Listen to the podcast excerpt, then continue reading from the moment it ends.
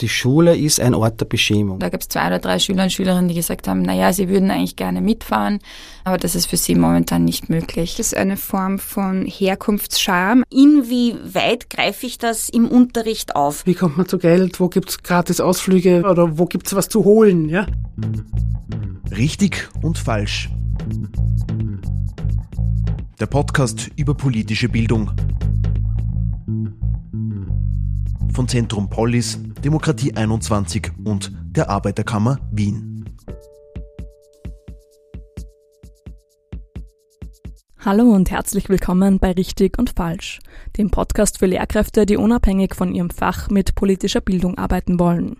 Mein Name ist Ambra Schuster, ich bin Journalistin und beschäftige mich in meiner Arbeit unter anderem mit Jugendpolitik und politischer Bildung. In dieser Folge gehe ich der Frage nach, wie es zu sozialer Beschämung im Klassenzimmer kommt und was Lehrerinnen und Lehrer dagegen tun können. Soziale Beschämung, das klingt jetzt ein bisschen abstrakt. Aber gleich sollte klar sein, was damit gemeint ist. Mit der Kleidung, ja, und vor allem mit den kleinen Accessoires, die sie so mithaben, da passiert wirklich viel Ausgrenzung. Oder ich frage, machen wir was am Handy? Könnt ihr mit dem Handy im Unterricht, könnt ihr ins Internet oder so, ja? Und dann wäre es halt praktisch, wenn wir kurz mit Internet was arbeiten. Und gerade bei dem Thema, na, ich habe es nicht, ich habe es gerade heute vergessen oder so, ja, dass dann Schüler irgendwas erfinden müssen oder sagen, ich habe es im Spind oder so, weil ihnen ihr Handy peinlich ist oder die Tatsache, dass Sie einer von den zwei, drei Schülern sind, die nicht ins Internet können. Manchmal ist es so, dass man es nicht spürt, ja, dass das unangenehm ist, sondern dass man da halt wirklich interessiert ist und ich sage, du, wieso, hast du das im Spind oder hast? Oder ich sage zum Beispiel, echt, dass das im Spind, das finde ich ja super eigentlich, weil das ist ja die Hausordnung und dann meine ich das wirklich ganz toll, aber die Schüler grinsen sich an und so und der ist wirklich im Out, ja. Entweder weil er halt so er sie so brav ist und das im Spind ist oder weil die anderen wissen, der will es nur nicht herzeigen. Das ist Claudia Connolly. Sie unterrichtet an einem Gymnasium in Floridsdorf Französisch, Geschichte und politische Bildung. Bei unserem Gespräch erinnert sie sich an verschiedenste Situationen, in denen Schülerinnen und Schüler beschämt worden sind. Wegen ihrer Kleidung, ihrer Sprache, ihres Aussehens, ihres Namens, ihrer Schultasche oder eben ihres Handys. Manchmal passiert das auch ganz unabsichtlich durch die Lehrerin selbst. Soziale Beschämung kommt in den unterschiedlichsten Facetten daher. Fast immer hängt sie aber mit der sozioökonomischen Herkunft des Kindes zusammen. Eine Frage ist für mich halt immer, inwieweit greife ich das im Unterricht auf? Weil sobald ich es nämlich aufgreife und thematisiere, kann ich oft nicht verhindern, dass eine Beschämung stattfindet. Das ist auch etwas, was mir auffällt, wo ich eigentlich nicht weiß oder ich habe jetzt gesagt, man kann nichts dagegen tun. Das ist eigentlich falsch. Ich müsste sagen, obwohl ich schon so lange diesen Job mache, kommen ganz oft Situationen, wo ich eigentlich gerne besser wissen würde, was mache ich jetzt. Ja, das wäre eigentlich das Richtige. Soll man als Lehrer oder Lehrerin Situationen, in denen es zu sozialer Beschämung kommt, ansprechen? Und wenn ja, wie gelingt das, ohne einzelne Schülerinnen erst recht ins Eck zu stellen oder am Ende selbst Teil des Problems zu werden? Um das zu beantworten, gehen wir nochmal einen Schritt zurück. Ich will wissen, warum wir uns überhaupt schämen und was das mit uns macht.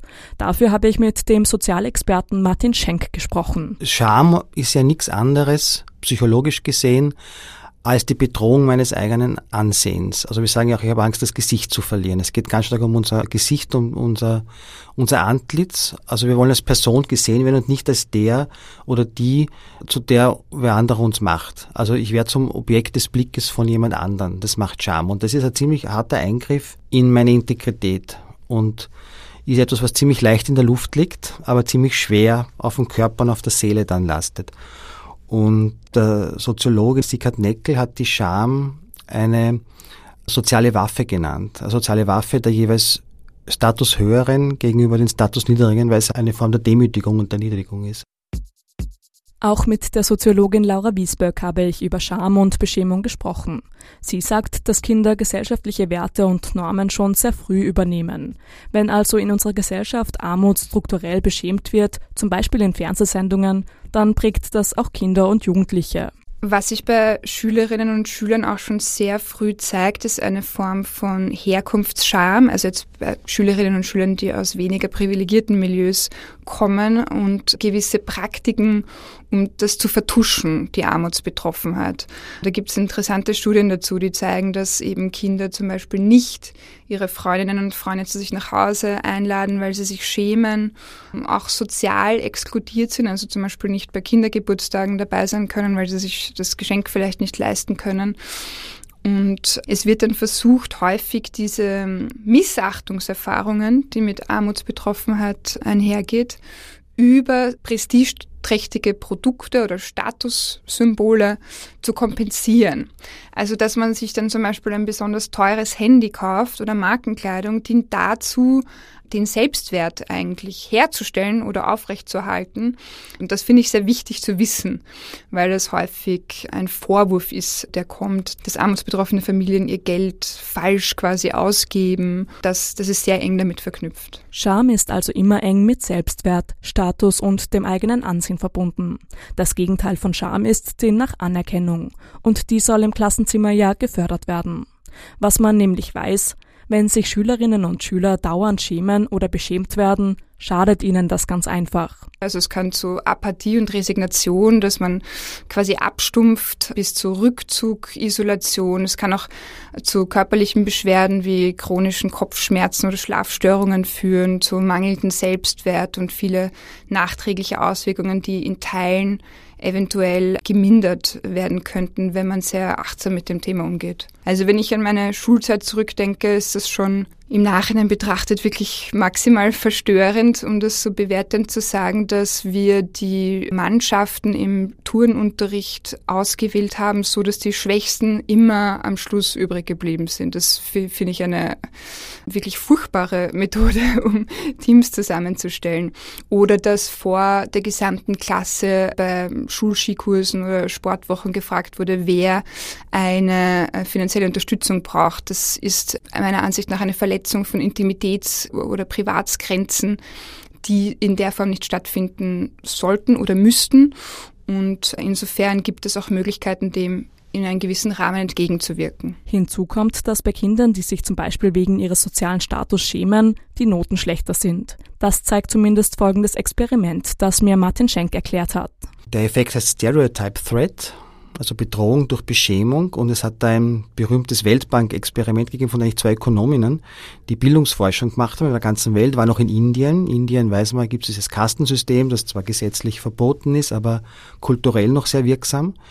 Und haben dort Kinder aus mehreren Dörfern zusammengefangen und eben so Bildungstests gemacht, so kognitive Fragen, müssen was rechnen, was schreiben.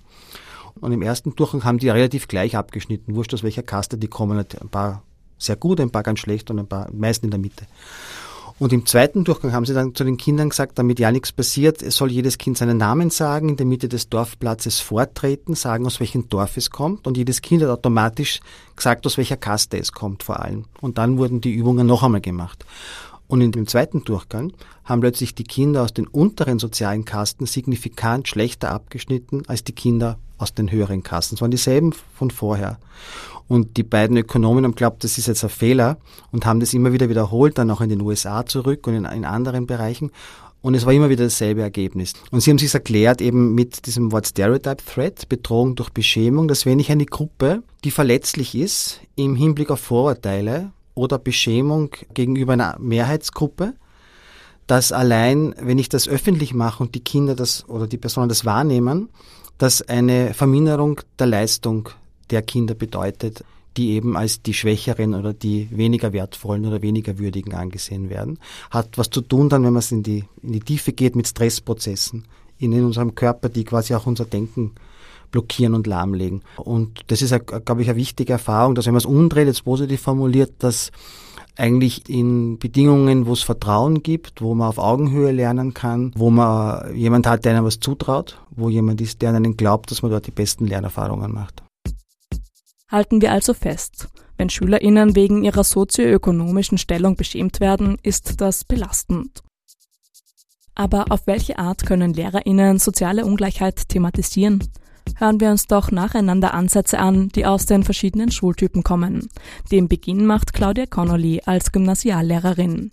Sie spricht heikle Themen lieber indirekt an, wie sie mir erzählt. Ich spüre, da ist ein Thema Widerstand gegen irgendwem. Ja, das kann auch vielleicht gegen mich sein, das kann gegen einen, einen Schüler sein, der gerade im Out ist. Dann hilft es oft, dass man das Thema Widerstand oder im Out-Sein irgendwie thematisiert. Das kann zum Beispiel ganz einfach ein Film sein, ja, ein spannender Film, wo irgendwer ausgegrenzt wird, ja, und dann redet man drüber. Dann hast du einen Aufhänger. Im Prinzip ist das Thema ja da und lastet drüber. Aber ein Film oder was vielleicht gar nicht so augenscheinlich dazugehört, das kann wirklich viel helfen. Einfach über das Thema sprechen und wo ich dann gemerkt habe, ja, das hat die Situation verbessert. Veronika Goller schlägt einen direkteren Weg vor. Sie ist seit 26 Jahren Volksschullehrerin und hat von der kleinen Landschule bis zur Schule in Gürtelnähe schon überall unterrichtet. Wie geht sie damit um, wenn sich schon VolksschülerInnen gegenseitig verspotten wegen dem, wie sie aussehen oder was sie anhaben? Da ist natürlich ganz viel pädagogische Arbeit gefragt. Wenn man merkt, dass jemand ausgespottet wird, weil er irgendwas nicht hat oder dass jemand belacht wird, weil er vielleicht schon den dritten Tag denselben Pullover anhat. Da glaube ich aber, dass da der Schlüssel Beziehungsarbeit ist, direkt in der Situation. Also direkt in der Situation, dass man sagt, okay, ja, da gibt's Unterschiede, ja, das ist anders, ja, vermutlich wird ein Beruf mehr oder weniger einbringen und ja, da hast du schon recht, in manchen Familien gibt's weniger Geld als in anderen. Aber dann auch gleichzeitig hervorheben, dafür gibt's andere Dinge, die dort besser funktionieren. Und das weg von dieser rein ökonomischen Ebene heben, ja, zum Beispiel ist es ja auch immer bei uns so, dass Mehrsprachigkeit wie ein Nachteil gesehen wird. Auch da muss man permanent sagen, okay, ja, dafür können die vielleicht mehr Sprachen. Stell dir vor, der kann das schon von Natur aus, der muss das jetzt nicht so wie du kompliziert lernen äh, und diesen Vorteil hervorheben oder Fähigkeiten oder Qualitäten der Eltern, die dann einfach bestehen. Es war mir immer ganz wichtig, dass ich diese Mütter dann auch in die Schule bekomme. Ja? Diese Mütter, die oft eine soziale Scham auch verspüren oder vielleicht die Sprache nicht so gut können. Aber bei einem Buchstabentag können die natürlich sehr wohl da mitkommen und mithelfen und eine Station übernehmen, wo es vielleicht nicht ums Lesen oder Vorlesen geht, aber wo irgendwas gebacken wird, wo was gemeinsam gerichtet wird. Also über, über Fähigkeiten kann man diese Benachteiligungen wettmachen und auch ich bin, so das sieht ja der Hörer nicht, ich bin ja recht breit, auch über die Unterschiede von Personen. Das ist halt so, ja. Der eine ist halt ganz dünn und der andere ist groß und der andere ist breit und auch da, es ändert ja nichts an dem Umstand, dass das eine nette Person ist, ob der jetzt reich oder dünn oder dick oder mehrsprachig ist. Und ich glaube schon, wenn man das so gebetsmühlenartig bei diversen Anlässen immer wieder zur Geltung bringt, dass das irgendwann sitzt. Und es, man merkt es auch in der Klasse, es entwickelt sich ja eine super Kameradschaft und ein Spaß untereinander, trotz der Unterschiede. Simone Peschek unterrichtet seit fünf Jahren an einer neuen Mittelschule in Simmering. Sie sagt, dass sie am Anfang oft überfordert war mit Konfliktsituationen unter SchülerInnen. Mittlerweile hat sich das geändert. Also da habe ich gelernt, sobald ich merke, dass sowas passiert, eigentlich sofort das anzusprechen. Schon dann auch sich die Zeit und die Ruhe zu nehmen, wo es halt geht. Also man kann ja zum Beispiel auch eingreifen und dann sagen, okay, darüber reden wir später, aber zumindest gleich irgendwie zu sagen, hey, das ist nicht okay, das ist, glaube ich, schon sehr, sehr, sehr wichtig, weil sonst wird man ja irgendwie da bis zu einem gewissen Grad Mittäter oder Täterin, wenn man daneben steht und einfach nur zuschaut. Also Ungleichheit zu thematisieren ist, glaube ich, ganz wichtig. Auch die verschiedenen Herkunftssituationen, wie gesagt, die sprachlichen, die sozioökonomischen Hintergründe sind Dinge, die wir immer, immer wieder diskutieren und thematisieren und wo wir auch merken, dass die Jugendlichen da auch sehr, sehr interessiert dran sind, weil sie ja auch einfach selbst davon betroffen sind und viele auch einfach von eigenen Erfahrungen erzählen können. Interessanterweise dann auch, auch uns Lehrer und Lehrerinnen teilweise fragen, was wir vielleicht für Erfahrungen gemacht haben. Ja, und welche Erfahrungen hast du bisher gemacht? Hast du dich je geschämt für dein Elternhaus? Und war immer genug Geld für Bildung und einen Schokoriegel vom Schulbäcker da? Auch Lehrerinnen selbst sollten sich ihrer Herkunft, ihres Milieus und der damit verbundenen Handlungen bewusst sein, sagt Martin Schenk. Warum erklärt er mir anhand eines weiteren Experiments. Das bekannte Oak School Experiment, also das ist sehr berühmt in der Psychologie, da wurden, wurde Pädagoginnen, Lehrerinnen gesagt, dass sie in ihrer Klasse ganz unterschiedliche Schüler, ein paar ganz intelligente und ein paar, die sind am Intelligenztest nicht gut abgeschnitten. Es war aber so, dass es eine Zufallsauswahl war. Und die, man hat gesehen, dass in einem Jahr die die von dieser Forschergruppe als intelligent bezeichnet wurde, mehr Förderung bekommen haben, mehr Zuspruch bekommen und wirklich auch mehr Zuwachs an Leistung gehabt haben als die, die zufällig als weniger intelligent äh, bezeichnet wurden. Das heißt, die Haltung der Lehrenden war, das sind gescheite Kinder, die muss ich fördern, da kann ich was machen draus und die anderen weniger, da muss ich mich nicht so anstrengen, weil da kann nicht so viel draus werden. Und das ist der Punkt, ja. Ich kenne das noch gut aus meiner eigenen Schulzeit. Auch meine Lehrerinnen und Lehrer haben immer ihre Lieblinge gehabt. Oft lässt sich das wohl auch nicht vermeiden. Mit gewissen Schülerinnen ist man eben einfach mehr auf einer Wellenlänge als mit anderen. Aber zumindest kann man sich die Frage stellen, warum das so ist und vielleicht bewusst entgegensteuern. Am Ende haben sich alle die gleichen Chancen verdient, sagt auch Veronika Goller. Generell ist es natürlich für Junglehrerinnen schwierig, in einer Klasse zu stehen, wo da 25 Kinder drin sind, die alle aus unterschiedlichen sozialen und Bildungssettings kommen, das herauszufinden. Aber das Wichtigste ist, die muss zu allen Kindern nett sein. Wurscht, ob das jetzt das Kind vom Herrn Dr. Doktor ist oder ob das das Kind von einer Reinigungsdame ist. Egal. Das Kind zählt ohne seine Geschichte. Das Kind kommt und will gefüllt werden mit Lehrinhalt und will aber wahrgenommen werden als Person. Ganz wurscht, woher es kommt. Und auch welche körperlichen, geistigen, sozialen Voraussetzungen es da mitbringt. Ich meine, das eine ist jetzt, dass die Vorbildfunktion natürlich schon wichtig ist. Also Kinder schauen ganz stark, was machen die Erwachsenen und äh, wenn man da nicht vorbildlich ist und schon selbst in seiner Haltung Kinder bevorzugt, weil sie einem näher sind, weil sie vielleicht aus einer ähnlichen Schicht kommen und andere benachteiligt, weil sie ferner sind, dann werden die Kinder, muss nicht wundern, dass die Kinder untereinander sich nicht anders verhalten. Das zweite ist immer das auf Augenhöhe sprechen. Das ist auch, glaube ich, eine wichtige Sache, wenn es um Fragen, zum Beispiel Schulausflüge geht oder irgendwie so Dinge, wo man weiß, ein Kind kann sich das nicht leisten oder so, das nie öffentlich in der Klasse besprechen. Immer das persönliche Gespräch, mit, immer unter vier Augen, mit dem Schüler, Schüler oder mit der Mutter dem Vater. Nie das am Elternabend vor allen ansprechen. Die Scham sozusagen braucht die Öffentlichkeit und wenn man das auf, auf persönlich, dann ist das Risiko geringer, ja, dass es äh, zu Beschämung kommt. Martin Schenk hat da gerade eine Herausforderung angesprochen, die jeder Lehrer, jede Lehrerin kennt. Schulausflüge oder Projektwochen kosten Geld sagt Veronika Goller. Ich stehe schon auf dem Standpunkt, Schule darf nichts kosten, weil so ist das ja bei uns eigentlich ähm, vorgeschrieben.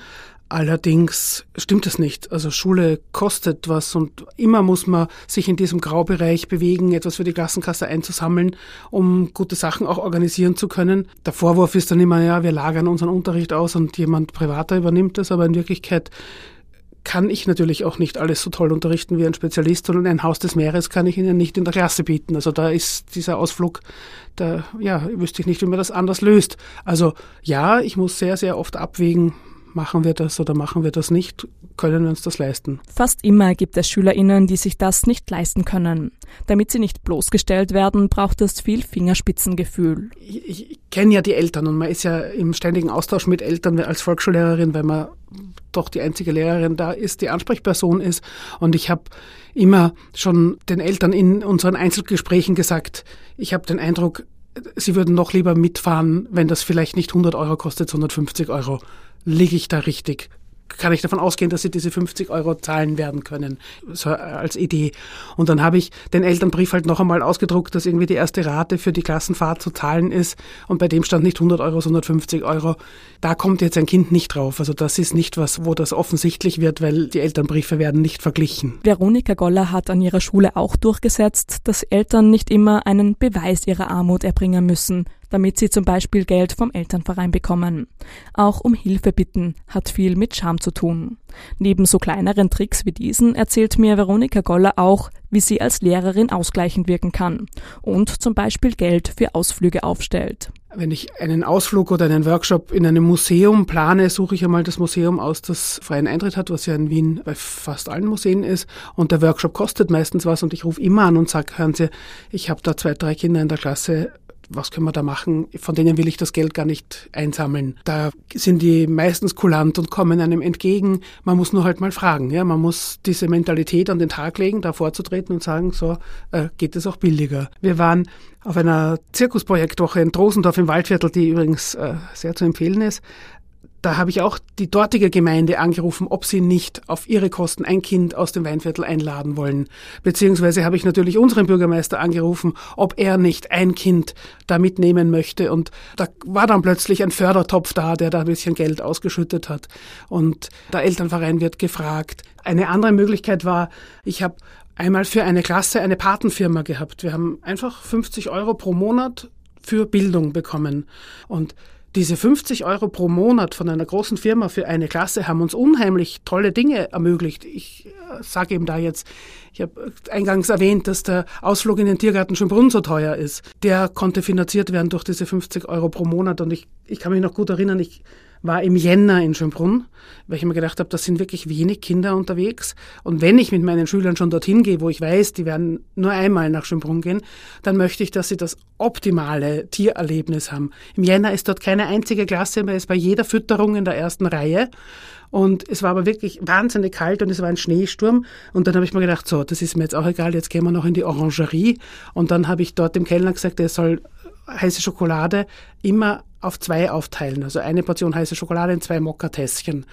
Und dann sind wir dort gesessen, ein bunter Haufen aus Geflüchteten, aus Kindern aus allen Herren Ländern, weil, wie gesagt, ich war damals die einzige Deutsch-Muttersprachliche in der Klasse und haben dort ein Tässchen Schokolade getrunken. Ich weiß, dass sie sich heute noch dran erinnern.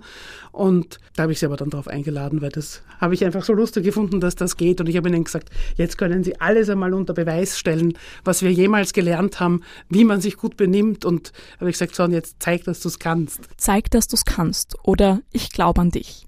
Das sind Sätze, die jeder von uns gerne hört und die ein gutes Gefühl geben. Was Veronika Goller mit ihren Volksschulkindern in der Orangerie gemacht hat, ist sie zu bestärken. Auch das hilft, um Chancengerechtigkeit zu fördern, wie das folgende Positivbeispiel zeigt. Die Haltung ist eine ganz zentrale Geschichte von der Pädagogin oder vom Pädagogen. Wir haben uns da angeschaut in London, äh, Schulen im Rahmen der London Challenge. Das war eine Schulentwicklungsphase in Zeiten, wo die Schulen in London sehr unterschiedlich waren und äh, sehr schlecht waren. Und äh, eine, hat einige Schulen gegeben, die eigentlich sehr viele Kinder haben aus armen Haushalten oder aus Haushalten, wo die Eltern kein Geld haben und die trotzdem dann ganz gute, überdurchschnittliche äh, Leistungen gebracht haben. Und die Schulen haben uns angeschaut. Und eben, was mir aufgefallen ist in der Schule, war die Haltung der Lehrenden. Auch die Direktorin hat uns gesagt, wichtig ist immer, dass die Lehrer den Kindern was zutrauen. Also dieses Zutrauen, dieser Satz, ich glaube an dich oder ich traue dir was zu, dass du was kannst, das wirkt wechselseitig. Weil jeder von uns auch braucht jemand, der einem was zutraut und der auf einen vertraut und auf einen zählt, weil man dann auch selbst sich selbst was zutraut. Das ist ein Wechselspiel, ein psychologisches. Und das war ganz zentral. Und mir ist auch aufgefallen, dass sie ganz viel Performing Arts haben. Also es war ganz viel Theaterspielen, Bühne.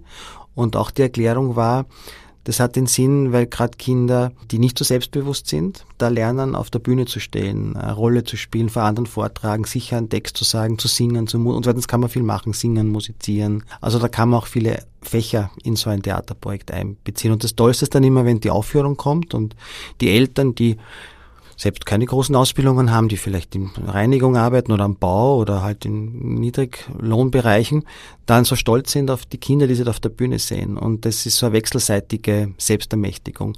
Und ich finde solche Dinge, das braucht unser Schulsystem. Fassen wir zusammen. Es ist richtig, soziale Beschämung und Kränkungen anzusprechen, wenn sie passieren. Es wäre falsch, das nicht zu tun, nur weil es manchmal schwierig ist. Nur wenn diese Themen in der Klasse bearbeitet werden, kann man auch für Chancengerechtigkeit sensibilisieren. Und das nicht nur in politischer Bildung, sondern quer durch alle Fächer, sagt abschließend Simone Peschek, die an einer neuen Mittelschule in Simmering unterrichtet. Also sobald eine Situation passiert oder man irgendwie über ein Thema spricht, wo sowas aufkommt, finde ich es in allen Fächern wichtig, das zu thematisieren. Es hat natürlich trotzdem da Grenzen, wo einfach die Schultüre ist. Also sobald sie aus der Schule draußen sind, werden dann natürlich trotzdem Dinge gesagt oder getan, die nicht okay sind. Ich glaube aber, dass auch wieder da, wenn wir in der Schule das oft genug thematisieren, wird sich das auch irgendwann dann im Alltag mehr und mehr etablieren. Aber ja, natürlich, die Familie ist auch noch da, andere Freunde außerhalb sind da. Also alles kann, alles kann die Schule nicht leisten. Das war's mit dieser Folge von Richtig und Falsch. Redaktion Patricia Schlatschik, Nina Schnieder und Ambra Schuster. Auch die nächsten Folgen bauen auf Erlebnissen und Fragestellungen von Lehrerinnen und Lehrern auf. Erzählt mir von euren Erfahrungen und Befürchtungen, wenn es um politische Bildung in eurem Unterricht geht. Schreibt mir eure Anregungen und Feedback an podcast.politik-lernen.at. Wenn euch das Format gefallen hat, empfehlt den Podcast gerne weiter. Wer mehr mit politischer Bildung arbeiten möchte, findet weitere Angebote in den Show Notes. Mein Name ist Ambra Schuster. Ich bedanke mich fürs Zuhören und freue mich, wenn ihr nächstes Mal wieder mit dabei seid.